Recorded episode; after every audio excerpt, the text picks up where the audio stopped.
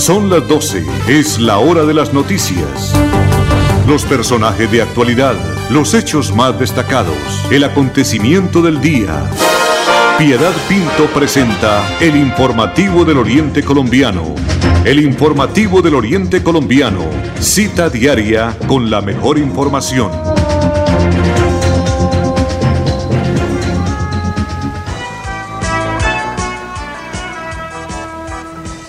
Son las 12 del día y un minuto.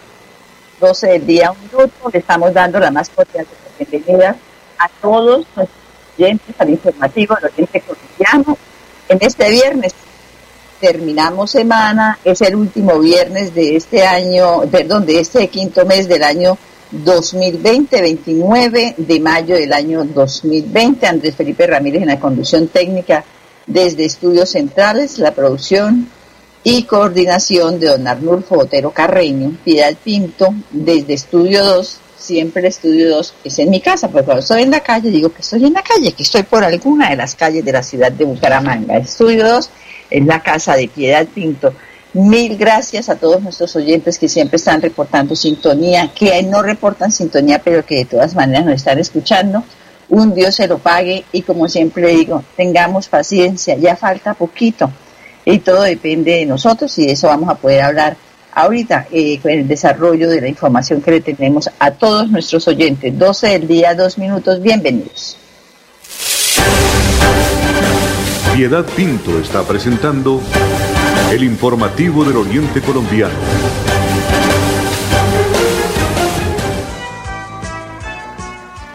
El próximo lunes eh, se van a reactivar muchos sectores de la economía. Vamos a hablar aquí de la región.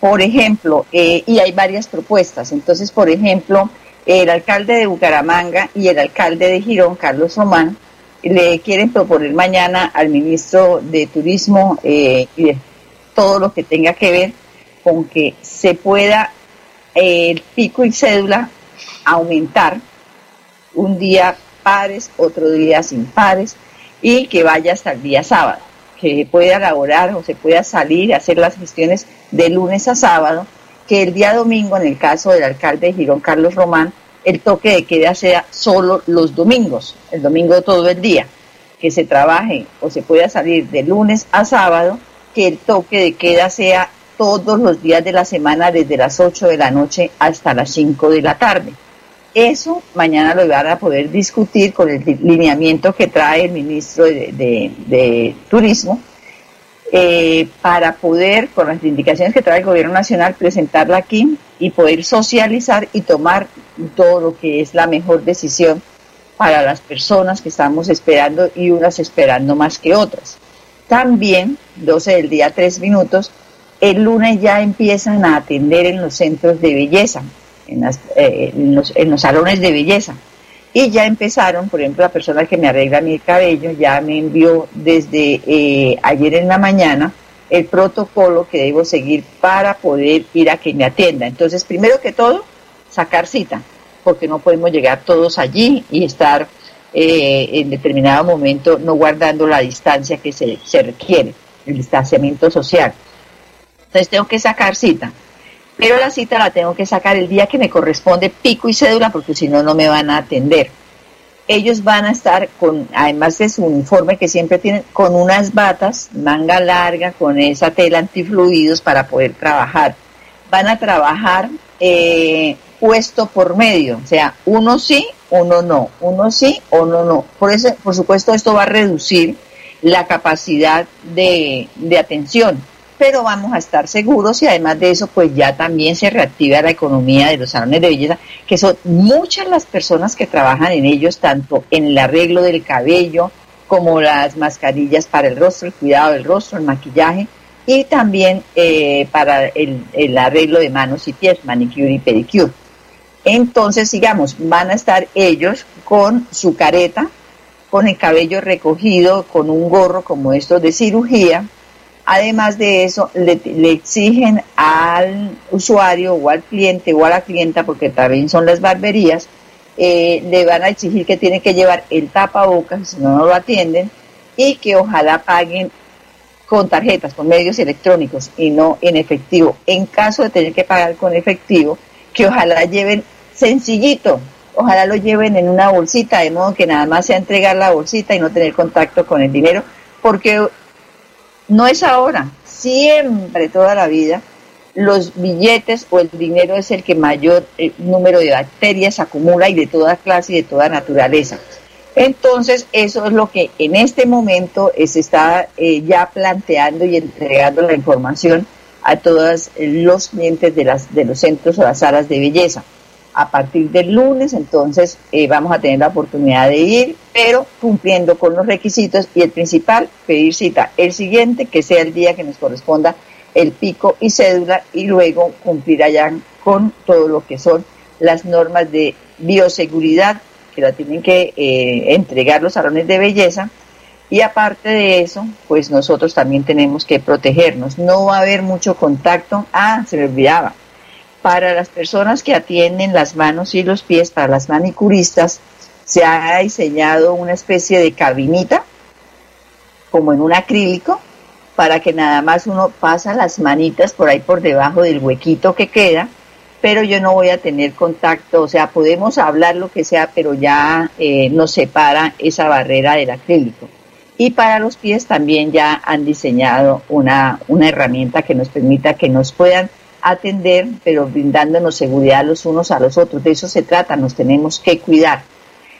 Y una noticia va con la otra, Andrés Felipe, son las 12 del día, 7 minutos. Esta mañana, cuando hay una noticia va con la otra, es se reactiva la economía parte de la economía a media marcha, porque van a atender nada más es precisamente a 50% de lo que estaban atendiendo anteriormente, pero eh, vamos a ver las consecuencias reales con cifras, aunque no son tan reales, pero ya sí una cifra plasmada, porque nosotros siempre criticamos al DANE con las cifras que dan y dice uno de dónde sacan esa, esas encuestas, de dónde dicen eso. Esta mañana el DANE, eh, creo que está en este momento terminando la rueda de prensa, eh, presentó el informe de, el de que el desempleo en Colombia durante este tiempo, durante el mes de abril, llegó al 19,8%. Esta cifra representa un aumento del 9,5% respecto al mismo mes del año 2019, cuando en el 2019 se ubicó en el 10,3%, ahorita estamos en el 19,8%. Estas cifras son como consecuencia de los efectos de la pandemia que repercute directamente en la economía nacional, con la cual el aparato productivo del país pues permanece cerrado durante todo el mes de abril y vamos a ver cómo serán las, las cifras que nos entregan el próximo mes, que ya son las eh, del estudio realizado en el mes de mayo. El DANE también reveló que a nivel nacional la población ocupada en el mes de abril fue de 16.500.000 personas, lo que representa una disminución, pónganle cuidado cuántas personas perdieron el empleo. 5.400.000 personas perdieron el empleo en el año, en el mes de abril de este año. Eso, por supuesto, comparado con el año anterior. Esta es una información que entrega de las 13 ciudades y áreas metropolitanas. Esta población, lo que representan las principales ciudades del área metropolitana, es de 7.700.000 personas. Y en este momento, pues esas también son 3 millones de personas menos que están trabajando. La población desocupada en el país fue de más de 4 millones de personas, mientras que en el año pasado fue de 1.600.000. Según el DANE, la tasa de desempleo en Colombia para el trimestre móvil, que fue de febrero a abril de este año, fue del 14,6%, lo que representa el 3,6% más que la registrada en el mismo trimestre móvil del año inmediatamente anterior. En el trimestre móvil de este año 2020, o sea, de, en el mes de abril, desde febrero hasta el mes de abril, las ciudades que registraron las mayores tasas de desempleo fueron, o sea, las que más perdieron el empleo fueron Neiva con un 25,8%, Ibagué con el 25,1% y Armenia con el 24,1% mientras que las que representaron las mejores, eh, o mejor, las menores fueron Cartagena con el 11,7%, Barranquilla 12,1% y Bucaramanga con el 14%. Todo esto que he hablado se resume en lo siguiente, que en el mes de abril 5 millones 300 mil personas perdieron el empleo y esto sigue aumentando. Entonces, si esto no preocupa a las personas que no se están cuidando, que no están acatando las normas cuando tienen que salir, las normas cuando regresan a sus casas, los cuidados que debemos tener en ellas. Entonces, si esto no los preocupa, porque yo puedo ser una de esas 5 millones 300 mil personas que puedo estar sin empleo, si eso no preocupa, definitivamente nosotros somos un país irresponsable, somos un país que no nos interesa la vida mía, la de mi vecino, la de mi familia y la del país.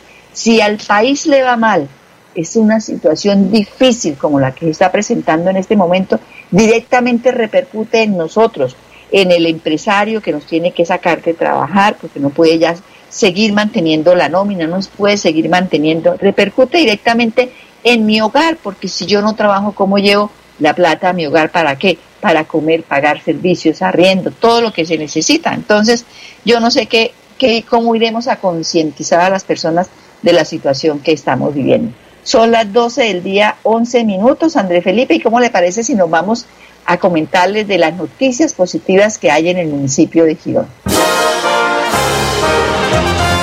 Informativo del Oriente Colombiano. Girón es noticia.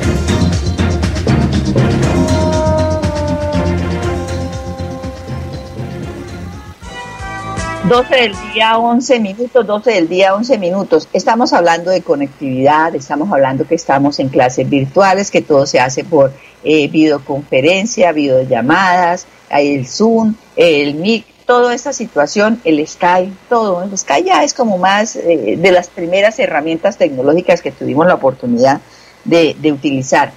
Y eh, por supuesto también tiene muchas falencias, pero también hay la oportunidad de que llegue el Internet a muchos de los hogares. Entonces, la, información que le traeremos hoy de las noticias positivas de Girón a todos nuestros oyentes es que la administración de Girón a través de la Secretaría de las TICs del municipio pues firmó un convenio con la empresa Claro, que busca llevar el servicio de Internet subsidiado para las personas que viven en los estratos 1 y 2 de la zona oriente del país, o sea, también Santander podemos disfrutar de, de este convenio. Y por supuesto, Girón, el municipio de Girón, es uno de los beneficiados de este proyecto. Esto, por supuesto, es un alivio para la economía de los hogares de este municipio. El invitado al informativo del Oriente Colombiano es el secretario de las TITS eh, de Girón, el ingeniero Elgar Castillo, que nos cuenta en el inicio de este diálogo en qué consiste el proyecto Última Milla subsidiado por el Ministerio de las TICs. Última Milla es un proyecto liderado por el Ministerio de las TICs que busca la disminución de la brecha digital en cuanto a conectividad a Internet para los estratos 1 y 2. Fue adjudicado el año pasado mediante licitación LP09 y para la zona oriente se seleccionó a Claro como el operador autorizado. En ese sentido, al municipio de Girón le fueron asignados 1.220 cupos de conectividad. A, a la fecha se han instalado un promedio de 700 quedándonos disponibles 520 cupos. lo que se está entregando es un canal de internet de 5 megabytes por tecnología HFC, que para el estrato 1 tiene un costo de 9 mil pesos en promedio y para el estrato 2 19 mil pesos. El restante de lo que valdría la tarifa comercial eh, es es, subsidiado por el Ministerio de las TIC, quien se encargará de, girar a claro eh, el valor, este valor mensual. Eh, la invitación es para todos los gironeses de los estratos 1 y 2 que aprovechen esta oportunidad ingresando a través de nuestro sitio web www.giron-mediosantander.gov.co por el link respectivo de Internet subsidiado, última milla, hacer su postulación. Hacemos énfasis en seguir eh, con mucho detalle eh, las restricciones que no las define la alcaldía de Girón, sino que son transversalmente definidas por el Ministerio de las a nivel nacional, para que puedan, cuando el operador claro haga la validación, puedan aplicar a la instalación del mismo, de salir favorecidos, claro, se estará comunicando con cada una de las personas que se inscriban para agendarles el día de la instalación del servicio. Bueno, esto es muy importante porque recordemos en este momento que estamos viviendo todo lo que es el aislamiento, vamos a tener la oportunidad pues de siempre estar utilizando el Internet. Eh, eh, nos contaban la semana pasada que el pico más alto del uso del Internet es increíble. Yo pensé que era en la mañana y en la tarde. No, es de 6 de la tarde a 10 de la noche donde está presentando el pico más alto. Bueno, continuando con este diálogo con el, con el ingeniero Elgar Castillo, secretario de las TIC del municipio de Girón, eh, cómo está el tema de conectividad para el manejo de las clases virtuales en las instituciones públicas del municipio, ingeniero, porque para nadie es un secreto que esta ha sido una de las principales falencias en esta época de aislamiento y donde los estudiantes están recibiendo pues sus clases en casa. La administración municipal, cabeza de la Secretaría de Educación y la Secretaría de las TIC, han venido apoyando a las diferentes instituciones educativas del municipio de Girón, públicas, rurales y urbanas, en lo relacionado con el manejo de herramientas para el desarrollo de las actividades académicas de manera virtual.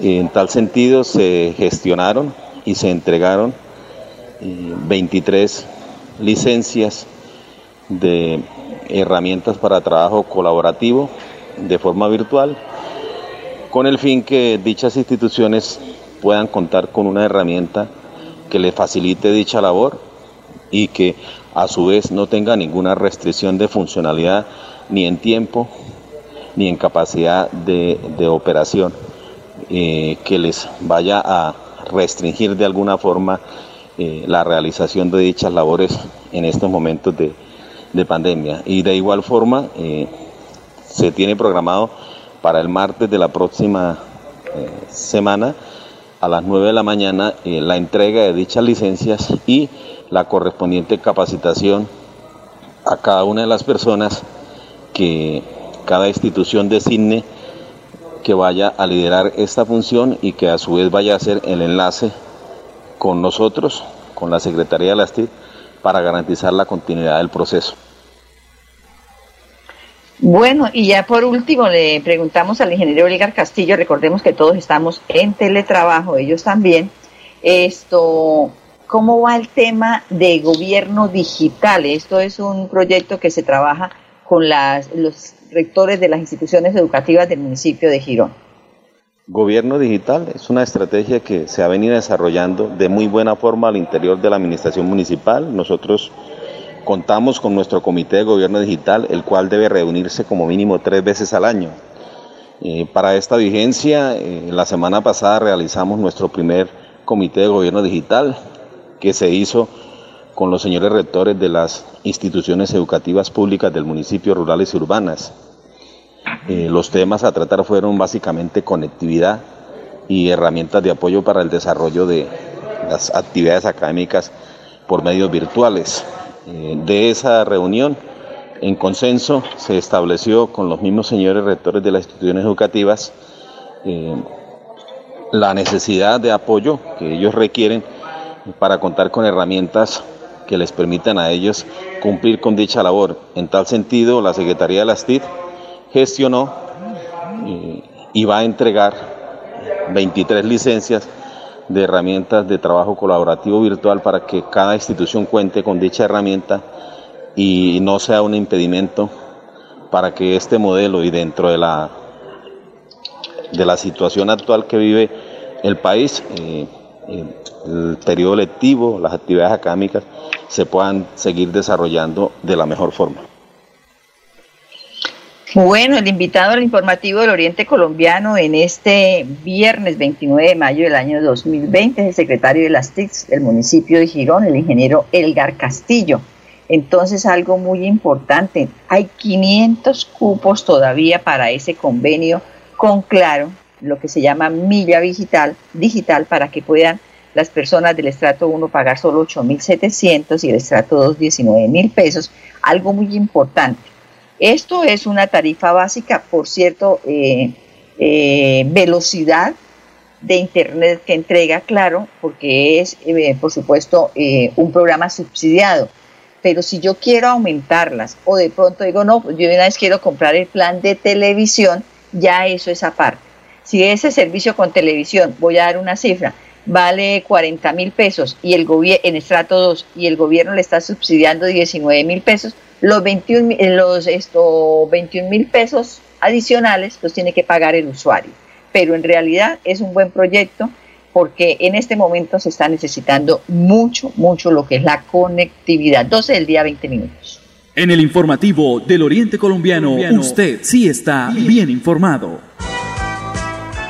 Pues las noticias tienen que ver ahora con el Ministerio de las TICs, porque ellos destinaron 28.400 millones de pesos para los canales públicos. Esto es una información que nos envían todos los días un, un portal y dice que le tenemos que dar los créditos. Ellos están, eh, se titula como eh, ¿Quién y qué? Pero en realidad eh, es un proyecto que se está enviando por, para los medios de comunicación para que ellos tienen información a nivel nacional que se llama Red de Medios Digital y nos envían precisamente la información. Dice que durante su primer encuentro virtual con los gerentes de los ocho canales públicos regionales, la ministra de las TIC, ella es Karen Audinen, aprobó 28.400 millones de pesos para fortalecer la producción de los contenidos de esos medios desde las regiones, ayudándoles además a proteger el empleo.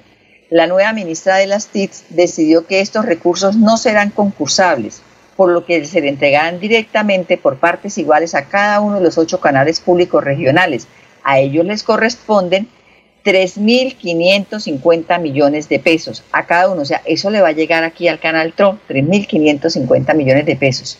En este sentido, aseguró la ministra que estos recursos serán usados para reactivar la producción de programas que alimenten sus parrillas y que de manera eh, sea ya una, una situación de presentar proyectos creativos que permitan que los televidentes vuelvan a ver en ellos series y programas atractivos producidos en las mismas regiones. Son las 12 del día 22 minutos, 12 del día 22 minutos.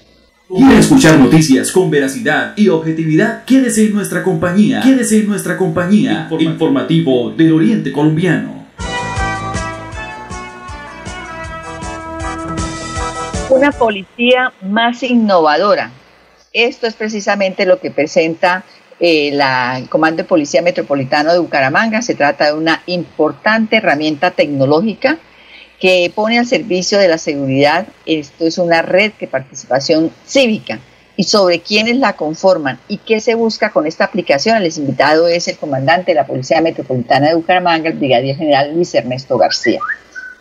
Con ocasión de la reapertura del sector productivo y económico en el área metropolitana de Bucaramanga, la Policía Nacional coloca en funcionamiento un desarrollo tecnológico, una aplicación denominada Red de Participación Cívica, la cual congrega diferentes gremios, frentes de seguridad, organismos de emergencia, juntas de acción comunal y comercio en general. Esta herramienta permitirá optimizar los tiempos de respuesta de la Policía Nacional y la interacción con la comunidad. Como características importantes, esta aplicación contiene un botón de pánico, el cual podrá ser utilizado para el reporte de emergencias que afectan la vida, la integridad y los bienes de las personas. Igualmente permitirá anuncios de interés general, la ubicación del cartel de los más buscados, reportes e interacciones a través de chat público y privado. Pues siempre debemos estar, eh, según esta, esta herramienta o esta aplicación, tenemos que estar siempre muy pendientes porque ahora todo gira alrededor de la tecnología y si es para nuestra seguridad, pues con mayor razón. Eso es lo que nos entrega el comandante de la Policía Metropolitana de Bucaramanga, el general Luis Ernesto García. Esto es precisamente para que la policía innove y nos pueda a nosotros presentar esta clase de herramientas para poder eh, estar un poquito más protegidos. Bueno, Andrés Felipe, en 12 del día, 25 minutos ya, nos vamos por el día de hoy, por esta semana.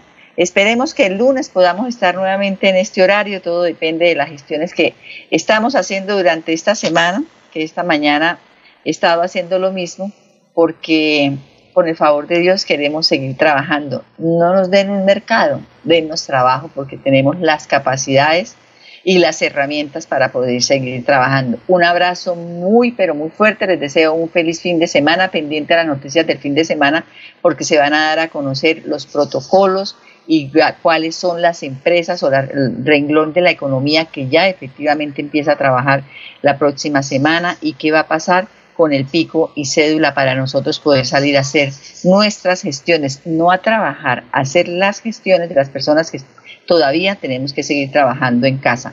Andrés Felipe, gracias por acompañarnos en la conducción técnica. Un abrazo bien fuerte para usted, para Don para Milenita y por supuesto un Dios se lo pague a Doña Sarita. Feliz tarde, Piedad Tinto como siempre. Los espera y espera que se encuentren muy bien. Gracias por su compañía. Con las mejores noticias, llegamos al final del informativo del Oriente Colombiano. Les esperamos en nuestra próxima cita. Informativo del Oriente Colombiano. Gracias por su sintonía.